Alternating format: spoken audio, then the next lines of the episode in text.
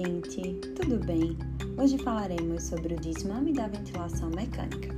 Vamos lá? O desmame caracteriza-se como o processo de transição da ventilação artificial para a espontânea, onde permanecem em ventilação mecânica por tempo superior a 24 horas e se inicia após a resolução da causa da insuficiência respiratória, estabilidade hemodinâmica, testando-se diariamente medidas fisiológicas e clínicas para a determinação do momento apropriado para a retirada da ventilação. A literatura tem demonstrado, mais recentemente, que protocolos de identificação sistemática de pacientes em condições de interrupção da ventilação mecânica podem reduzir significativamente sua duração. E a busca por índices fisiológicos capazes de predizer acurada e reprodutivelmente o sucesso do desmame ventilatório vem sendo investigada.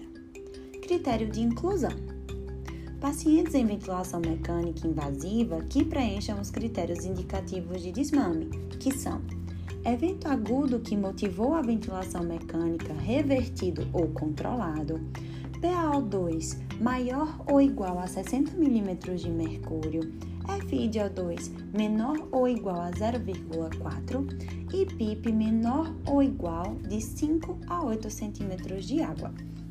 Estabilidade hemodinâmica, capacidade de iniciar o esforço inspiratório, tosse eficaz, balanço hídrico zerado ou negativado nas últimas 24 horas, equilíbrio ácido básico e paciente sem intervenção cirúrgica próxima. Critérios de exclusão: diminuição da função diafragmática, presença de comorbidades como doenças cardíacas, respiratórias ou neurológicas, presença de delírio, depressão e ansiedade e presença de infecção.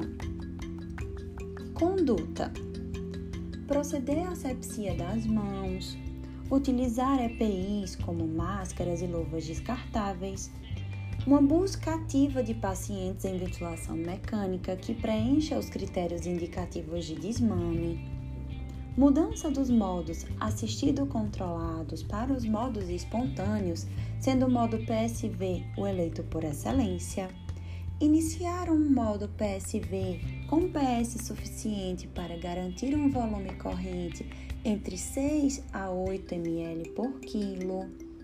Realizar o desmame gradual da pressão de suporte em valores de 2 a 4 centímetros de água de 2 a 4 vezes ao dia, tituladas conforme parâmetros clínicos, até atingir 7 a 5 centímetros de água Níveis esses compatíveis com o teste de respiração espontânea com o paciente ainda conectado à ventilação.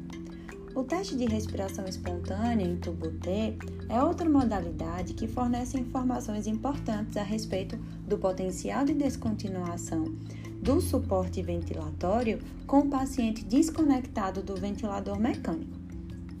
Previamente, os TREs o paciente deve ser submetido à terapia de higiene brônquica e aspiração de secreções traqueobrônquicas se necessário. Em quaisquer dos testes optados, PS 7 e 5 cm de água ou tubo T, o paciente deve permanecer entre 30 a 120 minutos. Durante o TRE, o paciente deve ser monitorizado para os sinais de insucesso, que são frequência respiratória maior que 35 incursões por minuto, saturação de oxigênio menor que 90%, frequência cardíaca maior que 140 batimentos por minuto, pressão arterial sistólica maior que 180 ou menor que 90 milímetros de mercúrio, sinais e sintomas de agitação, sudorese e alteração do nível de consciência. E após o TRE bem sucedido, iniciar as avaliações pré-estubação.